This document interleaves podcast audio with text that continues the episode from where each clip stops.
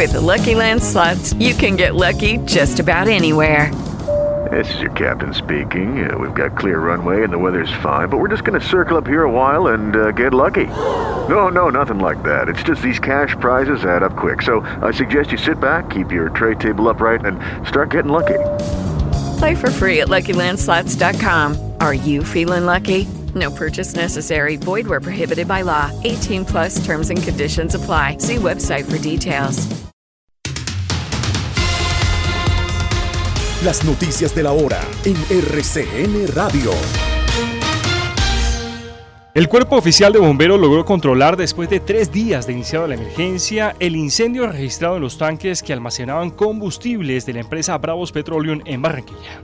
Un grave incendio se presentó en un hotel del municipio de San Gil Santander. A causa de esta emergencia fueron evacuados todos los huéspedes que habían en el lugar. Al parecer se dio por mal manejo de pólvora. La Secretaría de Movilidad de Bogotá anunció los cambios que tendrá el pico y placa a partir del próximo 10 de enero de 2023. La restricción se mantiene en el mismo horario, entre las 6 de la mañana y las 9 de la noche, pero en los días pares los vehículos que no podrán transitar son los de las placas terminadas en 1, 2, 3, 4 y 5, y en los días impares las placas terminadas en 6, 7, 8, 9 y 0.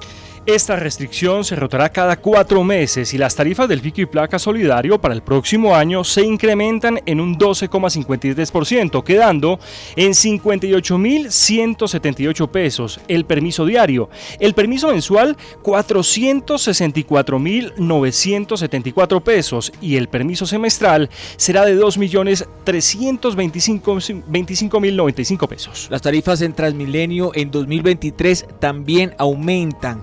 El costo del pasaje para el SITP troncal es de 2.950 pesos, mientras que para el zonal es de 2.750 y el transbordo del SITP es de 200 pesos. Las autoridades de tránsito y transporte señalaron que más de 800.000 turistas se movilizarán por Colombia durante la temporada de Navidad y fin de año. 34 congresistas de los Estados Unidos le enviaron una carta al secretario de Estado de ese país, Anthony Blinken, en la que piden respaldar las nuevas propuestas del gobierno del presidente Gustavo Petro. Esta solicitud está orientada a apoyar la agenda del gobierno nacional sobre cambio climático, lucha contra la corrupción, inclusión racial y social y en derechos humanos. El presidente Gustavo Petro agradeció el respaldo que solicitó el Congreso de los Estados Unidos a sus políticas de gobierno.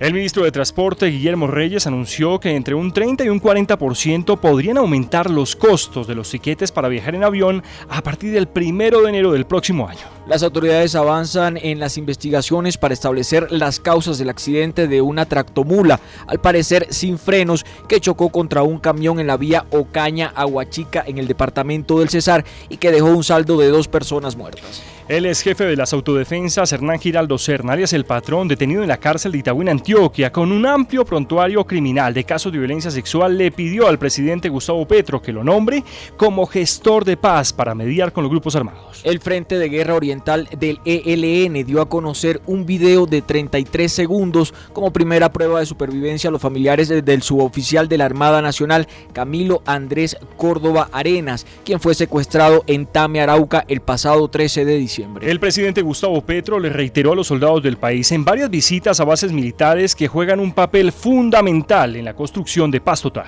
La vicepresidenta Francia Márquez le insistió a los grupos armados ilegales la necesidad de dejar las acciones criminales contra la población civil, especialmente en esta época de Navidad. El Tribunal de Barranquilla falló una tutela a favor del empresario Carlos Matos y advirtió que no podrá ser trasladado a citas médicas con estrictas medidas de seguridad para evitar someterlo a niveles de estrés que puedan afectar su estado de salud. La registraduría reportó cuáles fueron los nombres alusivos a la Navidad más populares del 2022. Entre los nombres más usados fueron Ángel y Celeste y los más particulares Adoración y Amanecer. Más de 200 millones de personas en Estados Unidos están en emergencia por las bajas temperaturas y se advierte que lo peor aún estaría por llegar a causa de una tormenta de nieve. Mucha atención porque más de 200 millones de personas en Estados Unidos están en emergencia por las bajas temperaturas y se advierte que lo peor aún estaría por llegar a causa de esa misma tormenta. La Corte Federal del Distrito Sur de Florida en los Estados Unidos tumbó uno de los principales argumentos de la defensa del empresario Alex Saab, señalado de ser el mayor testaferro del presidente de Venezuela Nicolás Maduro y determinó que no goza de inmunidad diplomática. Por llevar un medicamento recetado para cambiar o para combatir el sueño, un médico colombiano fue condenado en Rusia a cuatro años de prisión. Familiares y amigos solicitaron la intervención del gobierno nacional. En los deportes denuncian un posible caso de veto contra el colombiano Nairo Quintana por parte de la organización del Tour de Francia. Luis Vangal se despidió oficialmente de su cargo como entrenador de la selección de Países Bajos con una emotiva carta. 24 horas de noticias en RCN Radio. With the Lucky Land slots, you can get lucky just about anywhere. This is your captain speaking. Uh, we've got clear runway and the weather's fine, but we're just going to circle up here a while and uh, get lucky. No, no, nothing like that. It's just these cash prizes add up quick. So I suggest you sit back, keep your tray table upright, and start getting lucky.